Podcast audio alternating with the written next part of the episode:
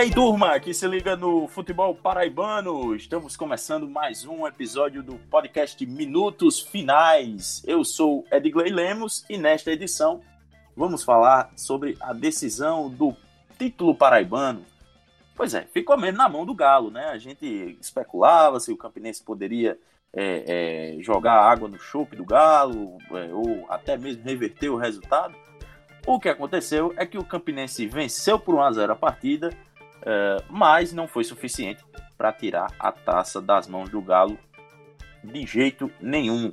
O Galo agora levanta o seu 16º troféu de campeão paraibano e a massa alvinegra fez a festa ontem pelas ruas de Campina Grande, né, Elson?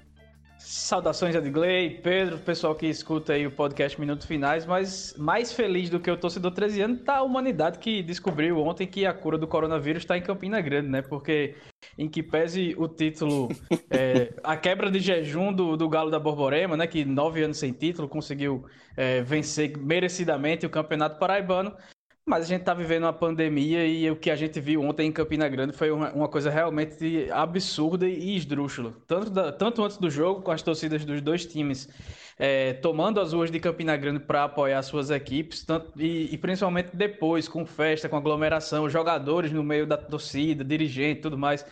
Todo mundo junto e misturado colocando inclusive é, os próprios atletas em risco, porque eles serão testados amanhã para enfrentar o Santa Cruz na amanhã segunda-feira, né? Para enfrentar o Santa Cruz na terça-feira pela Série C do Campeonato Brasileiro. Então é, é, uma situação completamente bizarra e a gente não pode. E, e, eu vou eu vou continuar sendo o otário de me preocupar com esse tipo de situação, porque eu não vou conseguir ignorar que já morreram mais de 105 mil brasileiros e o pessoal tá simplesmente cagando e andando para isso e, e, a gente teve aglomeração de protesto aqui em João Pessoa, a gente teve a, a, a aglomeração de, de incentivo e de comemoração em Campina Grande, e isso não é o momento, não é normal, e, e, e a choradeira é sempre muito grande quando a gente toca nesse assunto. Mas infelizmente eu não consigo ficar alheio a tudo que está acontecendo. Eu acho que futebol não é salvo-conduto para você ser imbecil, para você ser otário, para você ignorar a morte de tanta gente mas fico já esse, fica já esse meu registro inicial sobre o que aconteceu ontem em Campina Grande e também em João Pessoa no início da semana. É, e o Campinense até ameaçou estragar a festa do Galo, né, Pedro? Mas falhou mais uma vez nas finalizações. Seja bem-vindo, companheiro. Um abraço, Adgley, um abraço, Ellison, e claro, aos ouvintes e às ouvintes do nosso podcast Minutos Finais. Pois é, né? Teve jogo, né? o Campinense conseguiu produzir até o suficiente para conseguir fazer dois gols, né? Claro que o 13 também teve chance, né? É, acho que o, o dificilmente a Raposa conseguiria realmente tirar essa, essa vantagem de dois gols. E na partida em si, se todo mundo faz as chances claras que teve, provavelmente não, não conseguiria, é, a Raposa não conseguiria fazer a, a remontada, levar para os pênaltis e tal. Mas houve realmente chances aí de, uma água no chope, uns pênaltis, mas não aconteceu. O fato é que o Campinense sai com a vitória, mas quem sai com o título foi o 13, o 13 que meio que é, acabou sendo bem competitivo nessa reta final, né? De fato, o Mossi Júnior conseguiu fazer que a equipe fosse mais competitiva do que vinha sendo. É, continua achando que não apresentou um grande futebol, ninguém, na verdade, nesse campeonato paraibano, mas o Galo realmente foi bem letal na final teve uma disposição muito grande na semifinal para tirar aquela vantagem do Botafogo e tem, sem dúvida nenhuma, seu merecimento aí para a conquista desse título, 16 da história do Galo. Né? É isso aí, é isso aí. As nossas impressões e análise da partida você acompanha daqui a pouquinho, depois da vinheta da banda Razamate. O podcast Minutos Finais é a nova casa de discussão do futebol paraibano você pode ouvir onde e quando quiser. Basta ir no Spotify, Deezer, YouTube ou no site minutosfinais.com.br para ficar muito bem informado com as melhores opiniões sobre o futebol paraibano.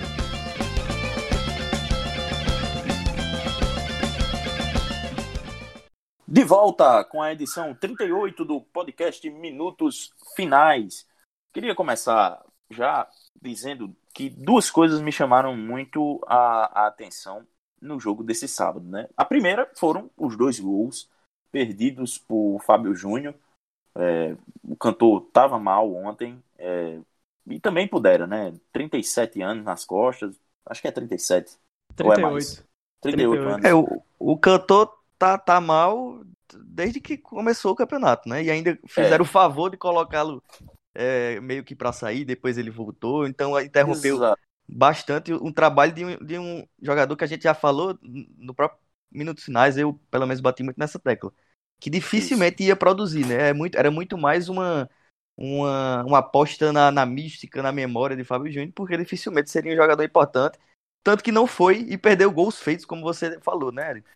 Exato, exato. E, e, era até isso que eu ia destacar, Pedro, porque é, se ele vinha conseguindo é, ter uma, uma, uma melhora né, na sua condição física, uma recuperação física melhor na, na antes da pandemia, foi tudo jogado no lixo, porque o Campinense, no, no meio da.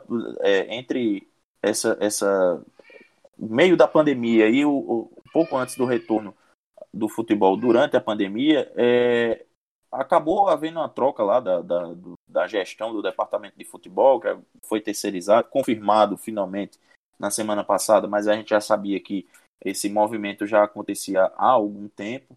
É, Fábio Júnior foi um dos que foi afastado, né, sem sequer dar uma, uma, uma justificativa né, digna a, a, ao jogador, pelo, pelo tamanho dele na, na história recente do Campinense. Né? E, enfim, mas apesar disso, o, ele, ele retornou ao clube depois. É, é, também diria, diria que da mesma forma que, que foi colocado para fora, é, sem muito muita alarde por parte da, da direção do clube. É, ele voltou e o que a gente esperava e já falava no início da, da temporada se repetiu agora. Ele muito mal fisicamente. É, eu queria é só entrar num contexto da, da situação do Fábio Júnior, que por mais que ele tenha perdido esses gols, eu acho que ele é muito. É, vai ter muita gente, não sei se vai ter muita gente, acho que o torcedor do Campinense está tá meio resignado com, com o que acontece no clube. Mas certamente vai aparecer alguém que queira colocar a culpa de, da a perda culpa nele, do né? título, né? é. a perda do título nesses dois gols. E Fábio Júnior é um cara que não jogava futebol profissionalmente desde 2012, numa situação que ele Ou seja, o tempo, o tempo que o 13 tinha de, de, de jejum, praticamente, era o, era o tempo que ele não jogava mais bola, né? Exatamente. Então ele parou de jogar em 2012 numa situação que foi uma tragédia lá no Egito, que morreram mais de 70 pessoas no estádio voltou ao Campinense por um sinal de gratidão para tentar meio que retribuir em algum, alguma quantidade pequena que seja é, tudo que o clube proporcionou para a carreira dele. E, e aí, aí, aí, entra toda a questão de, de ele estar tá fazendo essa, esse favor pela gratidão ao clube, de, de ele ter sofrido o afastamento e depois voltar totalmente fora de ritmo e se colocar à disposição para entrar numa final de campeonato paraibano para botar a, toda a sua idolatria em jogo, dar a cara a, a para bater numa decisão contra o maior rival que não ganhava um título há, há, nove anos. Então, acho que o, por, por, em que pese os gols perdidos, a atitude do Fábio Júnior de, de, de amor ao Campinense mesmo, de ter entrado em campo, de ter passado por absolutamente tudo isso é, e, e, ainda tentar ajudar a, a, sua equipe, mostra que ele, no mínimo, é, é um cara de, de muita hombridade. Alguém que, que teve a decência que os dirigentes do Campinense não, não têm, por exemplo, de, de colocar a cara tapa, admitir os erros, nada. Porque o Campinense é um time que mudou de treinador por quatro vezes no intervalo pouco maior do que um mês desde esse retorno ao futebol. Dispensou 20 jogadores, trouxe 17, terceirizou o futebol e ninguém fala nada. Vai fazendo as coisas, vai fazendo as coisas e empurrando com a barriga como se tivesse tudo normal lá dentro do Renatão. E o Fábio Júnior não. O Fábio Júnior teve a decência, teve a, a hombridade de, de colocar tudo que ele conquistou com, com o torcedor do Campinense em jogo. Acabou falhando aí na, na, no momento que poderia ser a sua nova glória, para seu patamar ser ainda maior dentro da história do clube não conseguiu, mas eu acho que tem que ser registrado a atitude louvável dele de, de passar por essa situação toda e, e ainda tentar se disponibilizar a ajudar o Campinense. E isso que você falou é, é, é muito, muito a realidade, Edson. E só para contextualizar também para o torcedor da Raposa que esteja mais é, magoado né, com, com o time, com a, com a, a derrota para o rival, é, é bom lembrar também que no primeiro jogo, o Rafael Biapin, embora tenha sido o grande destaque do, do Campeonato Paraibano desse ano, artilheiro do, do, do campeonato e artilheiro da, da equipe, é, também desperdiçou grandes chances no primeiro jogo que poderiam colocar o Campinense em uma condição é, um pouco melhor né, para esse jogo da volta. Mas, como eu dizia, há, há duas coisas me surpreenderam. Uma foi essa, a quantidade de gols que o ataque do Campinense perdeu, não só com o Fábio Júnior, né, com o Reinaldo Alagoano, com o próprio Rafael Biapini. E também é, a segunda coisa foi a beca do Hélio Cabral. Estava lá de terninho, de tudo. E se o, o, o setor de meio campo do Campinense fosse criativo desse jeito, né? Acho que o sofrimento da, da, do torcedor rubro-negro não tinha seria ninguém menor. jogando né? de terno no Campinense, né? Não tinha Exatamente. ninguém jogando de terno. Exatamente. Aí o técnico foi lá e botou o terno na, na beira do gramado. O Hélio Cabral, que é, inclusive é, pode ser pauta do, rapidamente do Minutos Finais, porque ele é pai do Arthur Cabral, ex-atacante do Ceará e do Palmeiras, agora do Basel, que foi comprado recentemente pelo Basel, e já está sendo especulado, meu amigo, para jogar no Leeds United, na Premier League, no time do Marcelo Bielsa. Bielsa que, segundo dizem, gostou do, do, das características do atacante e pediu a contratação dele por 18 milhões de euros. Então, pode ser também que pingue um, um, um milhinho lá na, na, na, conta do Campinense, né? Por, pelo mecanismo de solidariedade da FIFA. Isso caso o Campinense consiga comprovar que o, o os jogos que o Arthur Cabral fez é, por competições é, mirins é, contam para a, o período de formação dele como jogador. Né? Por enquanto, o Campinense parece não ter conseguido nenhum documento, apenas fotos. Mas voltando ao jogo de sábado, queria saber, é, Ellison e Pedro, como é que vocês analisam né, a, a partida de 13 e Campinense? O 13 de, entrou numa rotação um pouquinho mais baixa, né? deu para perceber e o, o Campinense é, um pouco mais de perigo a, a, do que no, no, primeiro jogo, Elson, foi isso? Ofereceu. O primeiro tempo foi bem animado, eu achei. É, eu estava falando ontem, no dia do jogo com o Pedro, que as finais do Paraibano vão deixar uma falsa impressão que o campeonato foi minimamente disputado ou, ou teve um nível técnico decente. Porque isso aí é coisa que um clássico numa final acaba gerando naturalmente e, e, e os dois jogos foram agradáveis de, de assistir. Mas sobre esse jogo, sobre o primeiro tempo, o Campinense tentava sair mais com a bola, né? Foi assumir uma postura agressiva que não tinha assumido em nenhum momento. É, com o Ney Júnior, por exemplo, que foi demitido, o Hélio Cabral colocou o time para cima tentando jogar, mas esbarrava ainda na falta de criatividade, só com cruzamentos na área, do, geralmente do Alex Travasso, ou com o Bismarck tentando dar algum passe mais agudo, mas não conseguia criar. E o 13, repetindo a estratégia do primeiro jogo, de dar a bola ao adversário e tentar sair em, velo em velocidade nos contra-ataques, podia ter matado o jogo no primeiro tempo ainda. Uh, com as chances perdidas de cada lado, chances até muito, muito claras. É, se tivesse acontecido um 4 a 2 no primeiro tempo, não seria algo que eu ficaria surpreso, não. O Frontini perdeu gols na pequena área, o Alexandre Santana perdeu gol sem goleiro. Teve, tiveram os dois gols que o Fábio Júnior perdeu. O Thales também saiu cara a cara com o Wellington Lima e, e acabou estando para fora logo no comecinho do jogo. Então foram, foram enfileiradas chances desperdiçadas dos dois lados. E, e, no segundo tempo o jogo ficou aberto. O Campinense precisando sair para fazer o gol, conseguiu em uma, mais uma jogada do Rafael Biapino. O Campinense fez 19 gols no campeonato, e o Ibiapino foi responsável por nove e, além, e, e três assistências, uma delas ontem para o gol da, da vitória por 1 a 0 sobre o 13. Então, é, o jogador que destoou desse, nesse campeonato parece aqueles campeonatos brasileiros do, do começo da década de 2000, Edgley, você vai lembrar muito bem, Pedro também, que você tinha times horríveis com, com um goleador. Era o Josiel no Paraná, era o Dio no Goiás, Dimba no Goiás. tinha sempre, muito sempre isso. Tem, né? Josiel, meu Deus do céu, eu me tremo de raiva até hoje com, com, o nome desse cidadão. Dio, tinha Dio, Dimba. Dio. Dio. É. Souza bom Caveirão, demais, sempre, quase sempre é, no Goiás, verdade. inclusive, né? Muito Denis Marques também, né? Denis Marques também é dessa, é, dessa é interessante é. como nessa época o, o, o, time rebaixado, às vezes até o Lanterna tinha um, um artilheiro, né? Era, era. então foi quase isso o Campinense, dependendo sempre muito do Rafael Biapini, foi dele a jogada que acabou restando no gol. Mas o, o, no segundo tempo, eu acho que o 13 teve uma postura até covarde, mas hum, em, em, relação aos seus dois últimos jogos, nos que foi o segundo contra o Botafogo e o primeiro contra o Campinense. Foi um time que recuou demais, que aí passou a ter problemas na criação de jogadas. Aí teve o Hermínio que perdeu um gol na cara no contra-ataque puxado pelo Bruno Mota também, que acabou perdendo a chance de matar o jogo.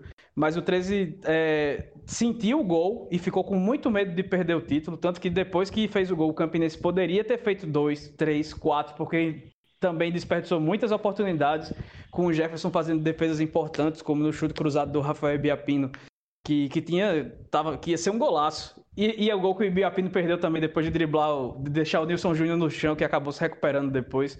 Enfim, foi um jogo bem agradável de se ver. Mas o Campinense esbarrou nas suas limitações, o 13 deu uma normalizada com relação à melhora que tinha apresentado no, nas semifinais e no primeiro jogo da final, no segundo jogo da semifinal e no primeiro jogo da final. Mas foi, foi agradável. Acho que o torcedor do Campinense, pelo que poderia esperar do time, saiu satisfeito, mesmo tendo sido derrotado, mas saiu, é, acho que com um, um, sentimento de que poder, poderia ser pior. Como, como, quase tudo nesse campeonato foi muito ruim, acho que poderia ser pior. O 13 tinha capacidade de, de ter vencido o jogo novamente também, mas é, acho que foi, foi um jogo bom. E 1 a 0 foi, foi justo, eu acho. Poderiam ser mais gols, mas acho que foi, foi, foi uma partida até legal de se ver, Edgley. Acho que o, o 13, hum, não sei se é, ganhou esse campeonato porque tinha esse jejum. Então ele se esforçou menos para perder ele do que Botafogo, o Atlético, o Souza e o próprio Campinense. Eu acho que fica, fica também a questão interessante é como as finais foram legais, né? Pelo menos. Um campeonato bem frágil, bem ruim, mas as decisões foram bem interessantes, digna de 13 campinenses também, né? Isso é, é um, ponto, um ponto importante é, a se destacar. Eu acho que o 13 teve, na reta final, o espírito de campeão, coisa que não teve antes e que ninguém teve, né? Talvez o Campinense também, na decisão em si, também teve, eu concordo, mas o, o 13 teve na reta final mesmo, né? Desde a semifinal e tal, conseguiu ter esse espírito. Me parece que é, o Moacir Júnior também é, achou uma forma de jogar, um modelo de jogar, que provavelmente não vai ser o mais bonito. Na Série C vai ser, vai incomodar o torcedor e tal. Mas me parece que o 13 já está amadurecendo um pouco uma forma de jogar para tentar ser competitivo. É, eu confesso que eu torci na parte final do jogo, depois que o Campinense fez o, o, o gol lá pelos 20 e tantos minutos, é, eu torci, torci muito para que tivesse pênalti, porque pênalti, pênalti é sempre bom desde que não envolva o seu é time. É bom no né? time então, dos outros, né, amigo? Aí é bom demais. Desde assim é bom demais. Hoje em dia, rapaz, eu, eu tô percebendo que eu tô ficando nervoso nos, no, nos pênaltis dos outros. Eu não quero mais, não. Eu já desisti disso de pênalti. não, não. Eu, eu ainda aprecio um, um, uma disputa por pênaltis, porque é, tá difícil. O esporte não disputa mais, mais competições de alto nível, pelo menos calma, esse ano. Fazer um calma, um campeonato de pênaltis. Um campeonato de pênaltis outros disputar. Eu acho que eu acho que a segunda divisão poderia ser decidida dessa forma, um campeonato de pênaltis seria muito mais legal. Pula os jogos, pula os jogos, porque pois se a é. primeira divisão teve esse nível técnico, você evita o jogo da segunda para ninguém ficar com raiva, ah. só nos pênaltis que fica só a emoção. Ah, meu Deus do céu, imagina como é que vai ser a segundinha. E aí, como dizia o Vicente Mateus, né, ex-presidente do Corinthians, que é tão importante que o pênalti deveria ser cobrado pelo presidente do clube, Tá, aí bota os presidentes mesmo pra, pra cobrar, pô. Bota ela já tá lá, treinando. Tá... Ele já tá treinando. Ela já tá. Ela é mais gorda que a bola, pô. Então, acho que ele vai, sei lá, de repente ele rola até a bola e faz o gol. Um abraço, aliás, pra, pra Elaman, presidente do Auto Esporte, que saiu da arquibancada e agora assumiu esse pepino aí de dirigir o clube. Mas, é, seguindo com, com o programa, é, quem que vocês podem. Quem que a gente pode eleger como o, o, o grande destaque da reta final do, do campeonato, dessa semifinal e final é, do campeonato. Daqui a pouco a gente passa pela, pelas nossas seleções. Mas nessa reta final, quem que vocês acham que foi o grande destaque? Olha, meu voto, sinceramente, vai para o Hermínio. Eu acho que ele foi bem crucial em alguns momentos aí dessa, dessa reta final. Nem acho propriamente que ele jogou bem, inclusive. Mas ele foi. Fez o gol contra o Botafogo, um gol importante, né? Que levou a disputa para os pênaltis. Deu uma assistência. É, errou o chute, eu também acho que ele errou o chute. Mas enfim, a bola tá lá dentro, né? O time passou. E deu assistência para o segundo gol ali do, do 13 também, contra o Campinense, que deu a, essa vantagem, que pelo visto foi bem importante no sentido de que o Campinense venceu o segundo jogo, mas não foi suficiente para levar para os pênaltis, né? Então eu acho que o Hermínio foi uma, um personagem interessante aí dessa reta final. É, eu, eu vou votar no, também no time campeão, mas não no Hermínio. Eu vou votar no, no Douglas, Douglas Lima, o meia do, do Galo, que jogou bem, até não fez gol nem nada, mas é, jogou muito bem essa, essa fase final é, e, e, distribuiu muito bem o jogo ali no meio de campo. Jogou muito do, bem, né? A primeira, a primeira partida, muito a bem. A primeira mesmo, assim. partida assim. da, da, Eu acho que foi final. A, isso, foi a primeira partida dele boa também, né? Com a camisa do 13. É, ele chegou, ele chegou já na, no final da primeira fase, né? Porque ele tinha testado positivo para coronavírus e, e, passou um tempo em quarentena, depois entrou, pôde entrar em campo. É, o, o, Douglas Lima, é, é, acho que vai ser um, um, Ele e o Alexandre Santana, se encaixar bem o meio-campo do, do, Galo, pode ser um alento ao, ao, ao, torcedor alvinegro na Série C, né? Que vai ter jogos mais difíceis, como o Pedro já falou. O Moacir Júnior está tentando encontrar uma forma do, do 13 ser competitivo e não necessariamente jogar bonito. E, e então é, acho que para o torcedor do Galo, que está muito satisfeito com o título, o, o, a, o próximo objetivo é primeiro se manter na Série C e depois ver se, se é, conseguindo se manter ali no meio da tabela, consegue aspirar uma vaga no G4 da Série C. Do grupo A, na verdade. Né? Eu vou, vou, Meu voto vai para o protocolo. Mentira, o protocolo que não foi cumprido. Meu voto vai para o Moacir Júnior. Meu voto vai para o Moacir Júnior. Acho que, principalmente pelo trabalho que ele fez entre os jogos das semifinais, depois do primeiro e, e antes do segundo jogo, que conseguiu fazer o time, como o Pedro falou, conseguir uma remontada bem improvável contra o Botafogo. Não pela pela qualidade do Botafogo que era inexistente, mas pela falta de qualidade que o 13 vinha demonstrando também até aquele momento. Então acho que o Moacir Júnior foi crucial para que esse título do, do 13 conseguisse, conseguisse é, ser alcançado. Então meu voto fica com, com, o treinador do Galo aí como principal personagem desse, desse, desse, desse título e dessa, dessa volta ao futebol, para, ao futebol. E como você já tinha falado na, na sua saudação lá no início, né, Elson? Teve muita aglomeração é, nesse antes desse jogo, desse último jogo decisivo. No Renatão, a, a torcida foi apoiar o, o, a saída do time do Campinense para até o Amigão. É... Tem uma foto incrivelmente bizarra do Alex Travasso no meio da sim, galera, com um sim. cara com a boca aberta no, perto do nariz dele e ele sem máscara, que pelo Vixe, amor de Jesus Maria. Cristo. Quem poderia imaginar, né? É, pois é, a gente, Agora... a gente vem destacando isso, né? Quem poderia imaginar que, que isso aconteceria, que teriam, teríamos jogos adiados nas séries do brasileiro ou mesmo nos campeonatos é, estaduais é, por conta de, de gente testando positivo, né? Quem poderia imaginar? Acho que ah, ninguém parou para pensar, né? o Edgley, só para é, não parecer que é, se fala só de um time, né? Uma cidade é bom lembrar que a gente viu esse tipo de coisa em Souza, em João Pessoa, torcida Sim. do Botafogo, e falamos, torcida do e falamos, viu? E falamos, e falamos, é claro. É porque, é porque o pessoal às vezes tem um, um ouvido. Pra quem pegar um o bonde andando agora, o pessoal ouvia é. as edições anteriores. Exatamente. A gente criticou todas as aglomerações de todos os times é, é, nesse, nesse retorno do futebol. Inclusive, criticamos o retorno ao futebol. Então, Exato. É, é, é não, não, não venham querer colar na gente rótulos que não nos cabem cabem sim a certos tipos de, de profissionais é, é, é, da imprensa, mas não a nós. Tem que colocar esse rótulo de responsável, não a gente que fala, que critica, que bate na tecla toda vez. Coloque o rótulo do presidente do seu clube, em Michele Ramalho, que estava com os olhos de felizes ontem na entrega da taça, que estava trans, transcendendo, a, transcendendo a felicidade dela. Coloque a culpa nela.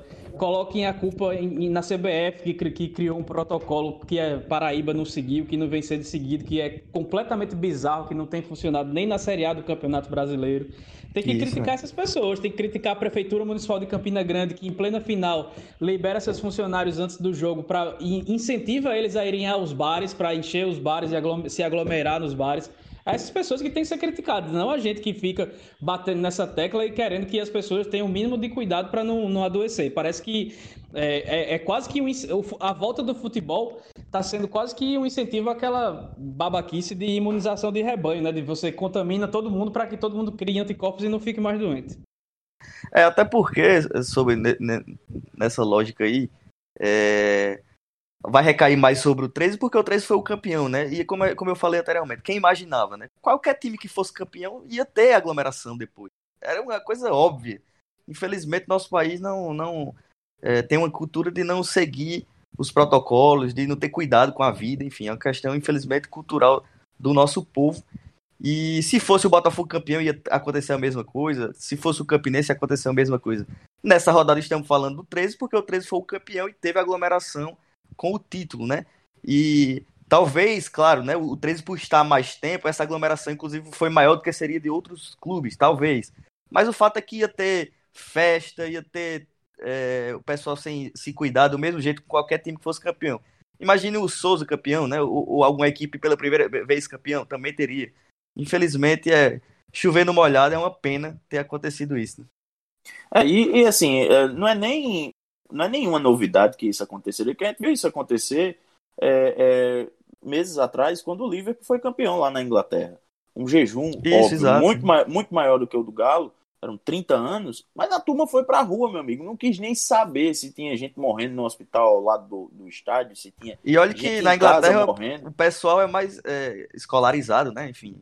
Imagina isso aqui não, no nosso país. Né, é, é, tem, é, é, mais ou menos, viu, Pedro? Mas assim, a quantidade de gente, proporcionalmente, a quantidade de gente sem noção que tem lá, tem aqui também. Então, o, o a questão é mais é, é, de extravasar mesmo. O, o, é óbvio que qualquer time, como você falou, que fosse campeão, o torcedor não ia nem ligar para qualquer tipo de, de determinação para é, é, distanciamento social. É uma pena, uma o cara pena vai mesmo. lá, vai, vai festejar de todo jeito, e isso infelizmente é inerente ao ser humano. Infelizmente. E a, e a gente já imaginava que isso aconteceria, né? Todo mundo mais sabia. E, e, e, aí, em vez de criticar a gente, novamente, critica a Polícia Militar que fechou os olhos, porque todo mundo sabia que estava acontecendo Sim. isso. A Prefeitura de pois Campina é. Grande que não fiscalizou. Critica o clube institucionalmente que não se posicionou contra a aglomeração, inclusive incentivou e divulgou imagens. Enfim, não, não tem que ficar batendo na gente que está tentando salvar. Não, não tentando salvar vidas, né? Mas está tentando fazer. Ter o mínimo de consciência, né? Tem, exato, tenham cuidado e consciência com, com uma situação que não é nem um pouco fácil de se, de se lidar. E Elson, você, você que sofreu muito no Twitter também com isso, né? A gente vê o quanto torcedor que concorda com isso, né? É impressionante. É, concorda com a aglomeração. Co corona é o caramba, né? Muita gente falou isso. Pelo amor de Deus, é triste demais, triste demais. A gente fica, mais uma vez, a gente só reforça que Ninguém está falando aqui que o 13 não tinha que comemorar. Tá, ganhou, comemora, beleza, mas não incentiva a aglomeração. É, e, e, outra coisa, o pessoal gosta de, de nesses momentos. Clubes, né, de... Edgley, clubes de futebol têm responsabilidade social, então tudo que acontece Exato ao redor do clube, com, com torcedores do clube, que são o maior patrimônio dele, o clube tem responsabilidade sim. Então não adianta dizer, ah, o que é que eu vou fazer? Vou pedir pro pessoal ir embora. Pede sim, posta nota. É, isso, isso. Usa o trio elétrico para dizer, galera, eu tô indo pro PV comemorar, mas vocês vão para casa, comemora com familiares de vocês, fiquem em casa e tudo mais. Tem sim essa, essa, responsabilidade. E aí o pois ponto é. é que na Paraíba, me pareceu muito claro como os clubes não e a federação é, não, não se esforçaram nada né, para esse tipo de, de mensagem, esse tipo de comunicação. E aí sim é um problema. Foi justamente na contramão, né? Divulgando, isso, olha, isso, olha só como o pessoal Exatamente. Veio, veio que apoiar e tal. É, Sem falar que a... o amigão, o próprio amigão ontem tava cheio de gente que não tinha nada a ver com o jogo isso. nas arquibancadas, né? Teve isso a própria também. federação que, que, limitar, que deveria limitar a presença de pessoas apenas por quem ia trabalhar, não, não conseguiu fazer absolutamente nada disso. E acho que logo na volta do campeonato, que começaram as aglomerações por conta de, de, de jogos e tudo mais, gente, o Voz da Torcida entrou em contato com, com gente da federação que disse: não, a federação não pode fazer nada com relação a isso, não. Não vai, não vai punir clube, não tem nenhuma atitude a tomar. Quem tem que tomar atitude é polícia, é, são as prefeituras, etc, etc. Ou seja, já se esquivando da responsabilidade. O que, é, se tratando de Federação Paraibana de Futebol, era totalmente esperado. Pois é. E é, vamos agora, né, mudar um pouco de assunto e vamos é, falar da, da, da, seleção, né, do campeonato. Uh, a gente votou, né? Uma na, escolha na, muito na... difícil. Uma escolha muito difícil. Já diria aquele jornalão é, brasileiro, né, né, Pedro? É, mas uh, a gente acabou queimando as pestanas, né, para poder. E o nome do escolher... mascote? Ah, meu Deus do céu. Ainda teve isso, né? Como é que, ficou, como é que ficou o nome do, do, do, Eu tô com pena do mascote que ele tá sem nome, há, sei lá, seis meses já, e nada de nome. É indigente, é indigente esse mascote. É, eu não tenho nem sugestão de nome pro, pro mascote. Na dúvida, fica sem mascote mesmo, porque aquele mascote ficou feio demais. Pegaram. A minha o- sugestão para o Pegaram mascote. um fuleco e deram um, um- um banho de desgraça nele e deixaram ele, ele, ele feio ainda mais. Eu botei no Twitter que a minha sugestão para o mascote é tirar a pessoa de dentro dele e botar a máscara em, pa- em praça pública para que todo mundo chegar aqui passar por lá, dar uma paulada para tentar desestressar, porque aquele mascote é um- uma desgraça, uma desgraça mesmo.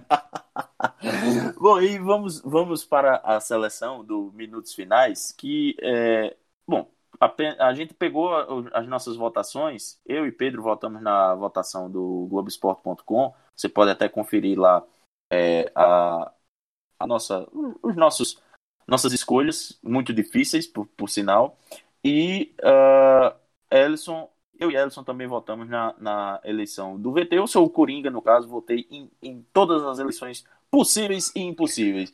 Joga E- nas duas, né? Edgley joga nas duas. Exercendo a cidadania, exercendo Exatamente, cidadania. vo- votando em primeiro Voto e segundo dobrado aí, voto dobrado. Mas vamos lá, ó. No, no gol, eu e Pedro escolhemos o Jefferson do, do Galo e Ellison votou no Felipe. Pela maioria dos votos, Jefferson, portanto, é o goleiro da seleção do minutos finais. Ô, ô, ô Ed, deixa é, só comentar rapidinho a questão do Jefferson também, Sim, sim. é, que eu acho que foi muito importante pro, pro, pro 13, né? Até pra classificação do 13. O Jefferson Sim, é, assegurou resultados ali na primeira fase importantíssimos. O Jefferson que vai ser eleito, inclusive, aí, mais uma vez o goleiro do campeonato, né? Já foi o melhor goleiro é, do campeonato também 2018 ali pelo Campinense. Então, um goleiro que barato, né, assim, do mercado do Nordeste aqui, que eu gosto muito, um bom goleiro. O sim. Jefferson fez mais uma vez um bom campeonato. Sim, o detalhe é que o Felipe É. também, na minha opinião, foi bem também, fez um bom campeonato. Só que acabou chegando um pouco depois e não foi tão importante como o Jefferson, na minha visão. Né?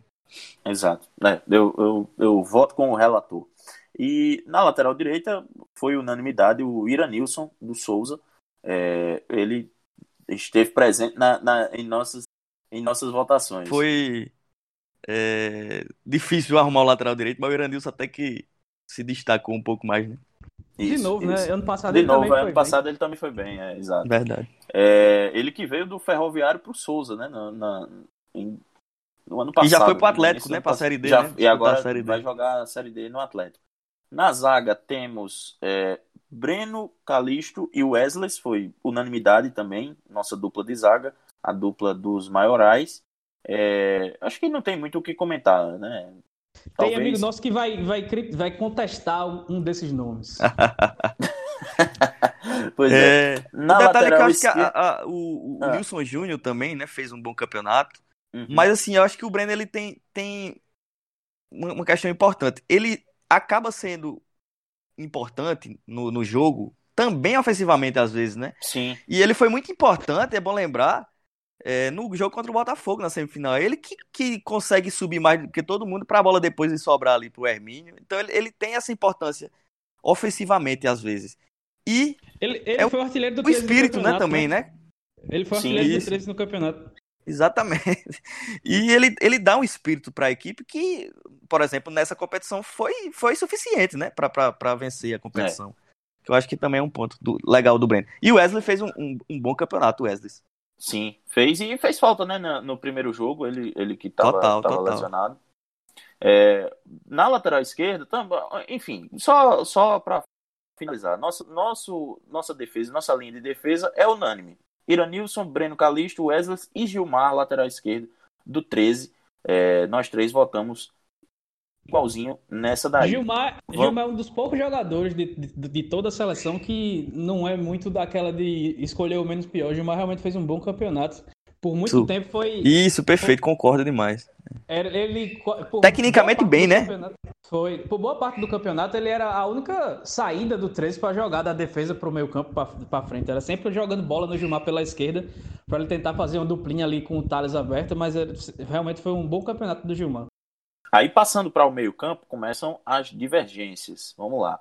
É, eu, no, na no meu meio de campo, eu coloquei o Peu do Campinense, o Ferreira do Atlético, o Mendes também do Atlético, e o Daxon do Souza. O Pedrinho, ele concordou comigo com relação ao Peu do Campinense, mas aí entraram Henrique do São Paulo Cristal e aí o Daxon, é porque Pedro fez um 4-3-3, né, Pedro? Você optou por três no meio campo, Isso, isso, até, isso. Por, até por falta de opção também, né? Foi, exatamente, porque eu- no meu campo eu não, não achei que tivemos bons meias, né, nesse campeonato. Uhum. É, então foi bem difícil. Coloquei o, o Henrique porque eu acho que ele foi bem importante para o São Paulo Cristal, foi o artilheiro com cinco gols. E não temos um meia que, que foi tão é, decisivo assim em definir, em fazer gols como o Henrique, na minha visão. Uhum. Então, dê essa lembrada aí, o Henrique. É, na, é, na de, de Ellison, é, tem Romeu do Souza, que por um período, no, antes da pandemia, foi o, era o artilheiro do Souza, né, né Ellison? É, Bruno Isso, depois Menezes virou também pastor. virou depois pastor, virou- o Souza perdeu, o Souza perdeu o Romeu para O Romeu tava entendi. bem mesmo. Pois é. É, O Bruno Menezes também do Souza, que também estava bem no, no Souza antes da parada e depois acabou indo embora. É, o Mendes do Atlético e o Daxon do Souza.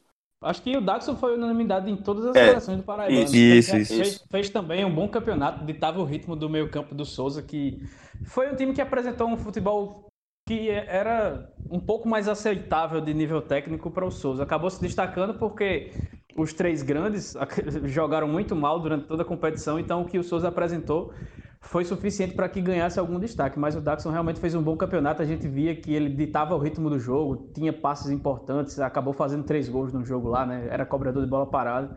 Um bom campeonato do camisa 10 do- dos dinossauros. No meio-campo ficaram Peu, que apareceu tanto na minha seleção quanto na de, de Pedro, por maioria dos votos. Mendes, Mendes, né, do, do, do Atlético, que tá tanto na minha quanto na de Ellison.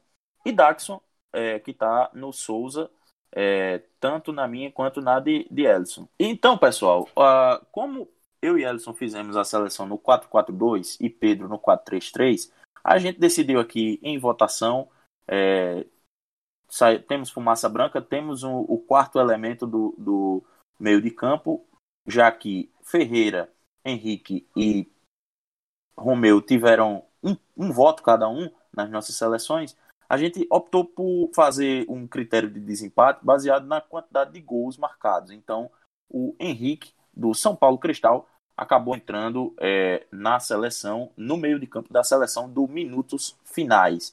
Vamos agora para o ataque, né? O, o, o...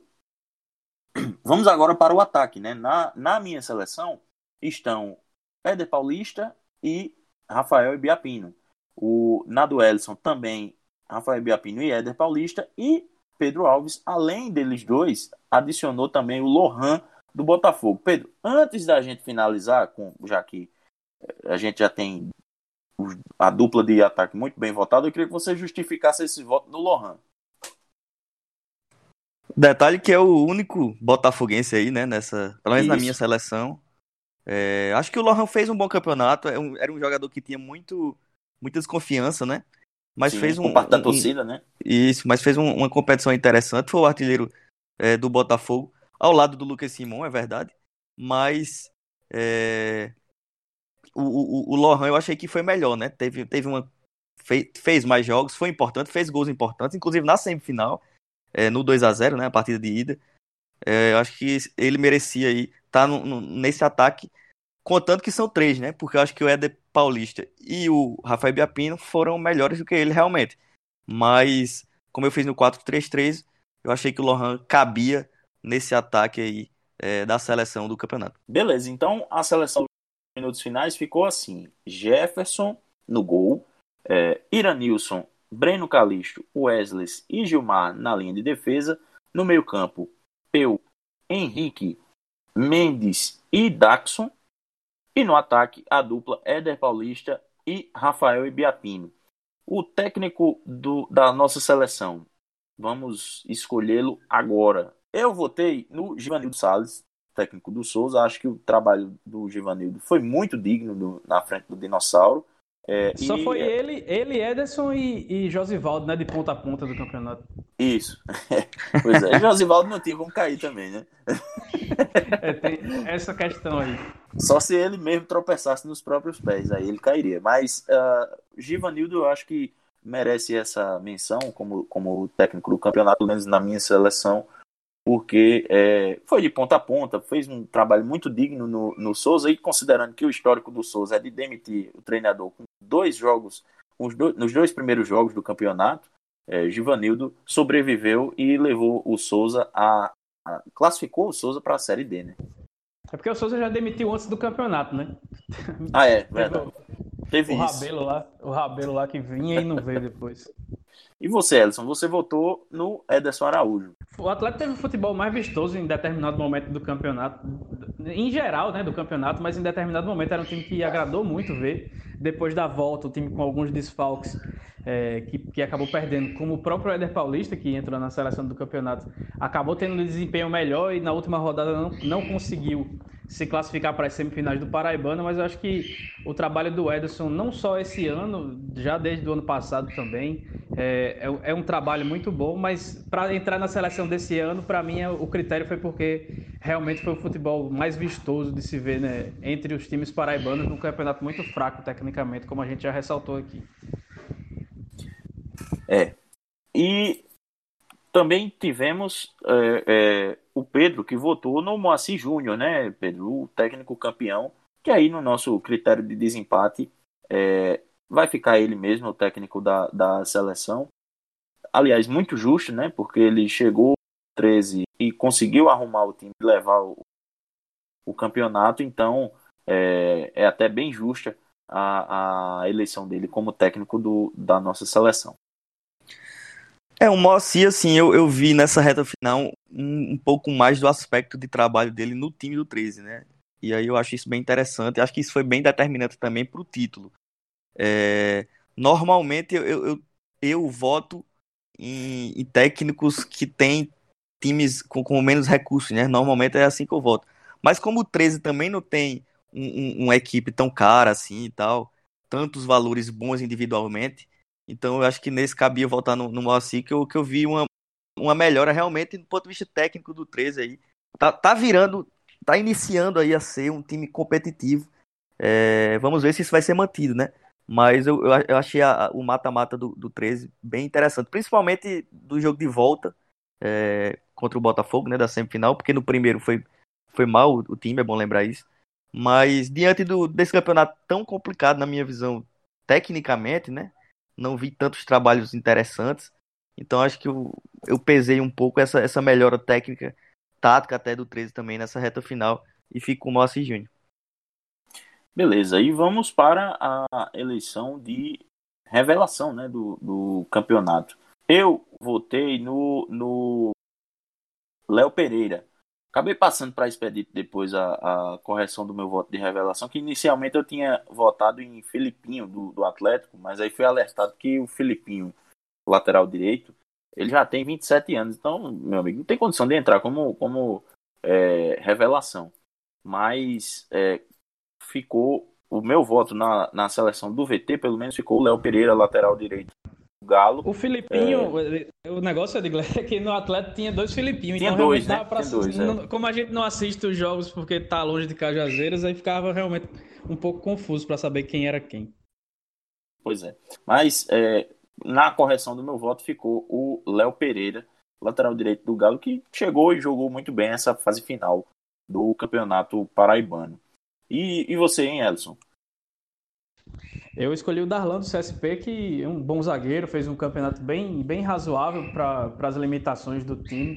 Acabou de se transferir agora para o, o futebol paulista, acho que é o Primavera, a equipe que ele vai. Então acho que, que o Darlan foi um, um jogador que, que merece ser bem visto aí. Até pelo, pelo, por outros times da Paraíba e pelo próprio CSP que quer lucrar, que certamente quer lucrar com ele. Acho uma promessa boa, alguém, alguém algum jogador para ficar de olho nesse Paraibano.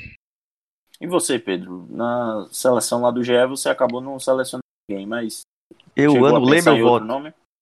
Anulei meu voto, então... acho que é, não, não, tivemos assim uma, uma, uma, grande revelação, não. Até os que mais se destacariam, eu concordo com o Edson. Acho que o Darlan é um deles, mas fiquei meio assim de votar num, num zagueiro revelação que caiu, né? Mas eu concordo que ele tem talento, sim. Eu acho que é um menino que tem, tem futuro, sim. É... Outro que a gente poderia só mencionar também é o Thales, né? O jovem Thales do 13, mas que também não fez para mim um bom campeonato, sabe? Mas pela idade tem, tem é, é promissor de alguma maneira, se for bem trabalhado também. Eu faria menção desses dois, mas honestamente vou anular meu voto. Beleza, então pelo critério de desempate, pelo pelo é, Léo Pereira ter sido lateral direito campeão, né, do, do, do estadual, fica o Léo Pereira mesmo como o a revelação do campeonato. O Pedro destacou o Darlan é, foi rebaixado. Então acho que isso é, pesa contra o nome dele na, na eleição. E o, o craque, hein, Elson? Quem que foi teu craque? Eu acho que todo mundo teve o mesmo craque aqui, né?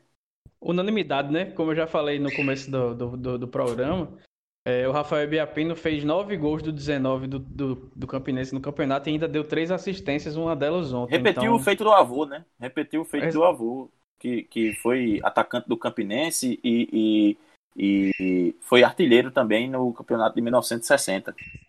Isso, e o Rafael Só que fez metade dos gols do, do avô, né? O avô é. fez 18 e ele fez 9. Exato. E o Rafael Biapino, que é formado na, nas categorias de base do Campinense, né, voltou para casa agora, já com 28 anos, e conseguiu fazer um campeonato acima da média de toda a sua carreira. Acho que no, no, ele nunca viveu um momento tão bom e merece realmente esse destaque como o craque da competição. Acho que é, é, incontestável. Eu acho que é até incontestável esse voto. Ele tinha ido bem no ano retrasado, em 2018, né, no, no Serrano, e, e é, mas esse ano realmente foi fora da curva, ele foi muito, muito bem mesmo. E a decepção, hein? Eu, particularmente, votei no Léo Moura, o, do Botafogo, que, bom, chegou com status de, de grande contratação, grande movimentação é, de mercado por um clube paraibano, como a gente até tinha destacado aqui no, no Minutos Finais.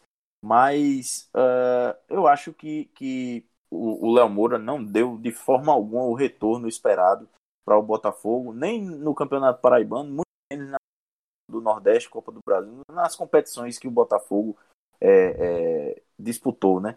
Eu acho que o Léo Moura fica aí carimbado como talvez a cara do fracasso do, do Botafogo nessa, nesse campeonato paraibano. O meu voto foi.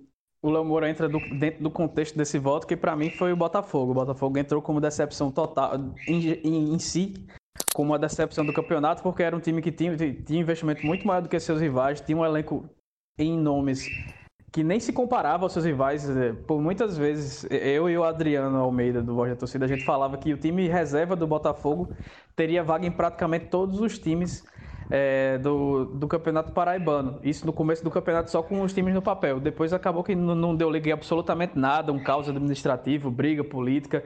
É, um time que não, que não parecia morto durante toda a temporada, não mostrava nem sequer vontade de jogar. Então a minha decepção do campeonato fica como o Botafogo. É, para mim seria, é, para o Botafogo seria decepcionante não ganhar o campeonato e, e mais decepcionante ainda não passar nem das semifinais. Então vai perder as copas, vai perder as cotas das copas. Então a Copa, a da Copa do Nordeste pode ainda ter, né? Se, passa, se passar da fase prévia. Mas é, é, realmente uma decepção, não só o Paraibano, mas até o momento, todo o ano do time da Maravilha do Contorno. Eu acompanho o Elson, eu votei também no Botafogo. É, eu acredito que o Léo acabou que nem jogou muito, né? Então acho que não dá para decepcionar porque ele não jogou. É, decepcionante é, acaba sendo a situação em si, realmente, do Léo Moura. Mas é, no, no, Campeonato Paraibano, acho que o Botafogo é a grande decepção mesmo, por tudo isso aí que o Ellison disse. É, realmente o Belo era o favoritaço, não conseguiu de longe fazer nenhum futebol apresentável e é, meio que meio que tá arriscado aí essa série C, né? Tá numa situação que vai ter que fazer uma reformulação, pode dar certo, pode não dar certo, enfim. Inclusive já vai se desfazendo de alguns atletas, né? Saiu o Pimentinha, saiu o Lucas Simon, é, saiu o Cássio Gabriel também. Enfim, vai buscando aí fazer essa, essa mudança, essa reavaliação sobre seu elenco. É, o Edgar Montemor, o novo executivo, em entrevista com o nosso amigo Iago Sarinho, né?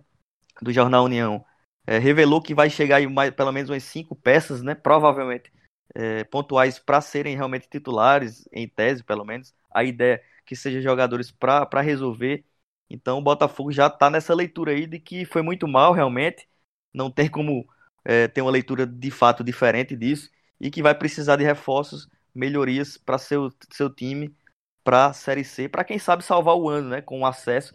É bem difícil isso acontecer, mas é a ideia do Belo. Só restou a Série C aí para quem sabe ser um ponto positivo é, na temporada. Lembrando que o time já tem um novo técnico, né? O Rogério Zimmermann, que vai é, estrear pelo clube na primeira, no, no, jogo, no segundo jogo do Belo pela, pela Série C, né? Contra o Manaus em João Pessoa. Então, um novo trabalho aí. Vamos ver como é que vai ser esse novo Botafogo, digamos assim. Pois é, então, na nossa seleção, a decepção ficou por conta do Botafogo da Paraíba em si. Eu acho que é, passamos por todos os aspectos né, da, da decisão do Paraibano, pela nossa seleção. E já estamos. Só, deve ser o primeiro título do 13 em todos os tempos que não tem aquela plaquinha de galo moral na arquibancada, né? Por causa da circunstância dos portões fechados. É, mas a, acho que no, as faixas da torcida, das torcidas foram levadas ao, ao amigão, né? Pelo menos no jogo de ida tinha, tinha faixa da. Certamente tava na festa no PV depois, né? Porque até tinha é. tudo por ali. E se não tava, se não tava no estádio, tá no nosso, no nosso é, na nossa capa né, do, do, do, episódio desse final de semana. o Galo Moral, campeão com, com todos os méritos do, do, do, Campeonato Paraibano. É isso aí, o Galo que tira é, é, da garganta um, um grito que estava entalado já há nove anos. Então, e o Moacir Júnior que quebrou esse jejum na América de Natal e agora no 13, né? Agora no 13, olha, o quebrador de jejuns, olha. De, de, de, repente, né, ano que vem, quebra o jejum de quem? Do, quebra o jejum do alto? E aí? Será que tem bala lá? Mas beleza, beleza. Vamos nos encaminhando então para o final do campeonato, ou do campeonato paraibano, encerramos, e também para o final do episódio desse final de semana do podcast Minutos Finais. Voltamos no meio de semana com a rodada da Série C. Vamos ter aí o 13 encarando o Santa Cruz na terça-feira e antes, na segunda-feira, vamos ter o Botafogo encarando o Manaus na estreia do Rogério Zimmermann à frente da equipe da Estrela Vermelha. Pedro, Elson, muito obrigado mais uma vez pela parceria. É, Elson, Passe, por favor, aí as redes sociais onde o pessoal pode falar com a gente, questionar as nossas escolhas na, na seleção e também é, mandar elogios. Eu agradeço demais a todo mundo que está nos ouvindo e, e mandando feedback lá no, nas nossas redes sociais. Tem sido legal bater um papo com vocês. E diz também aí, Elson, onde é que eles podem nos ouvir? Quem quiser ouvir o Minutos Finais pode ir no Spotify, no Deezer, no Apple Podcast, no Google Podcast e também no site podminutosfinais.com.br. E nas redes sociais a gente está no Twitter e no Instagram, Minutos Underline Finais, e também no facebook.com podminutosfinais. Elson Pedro, muito obrigado. Até a próxima. E a você que nos ouviu, obrigado. Valeu. Tchau, tchau.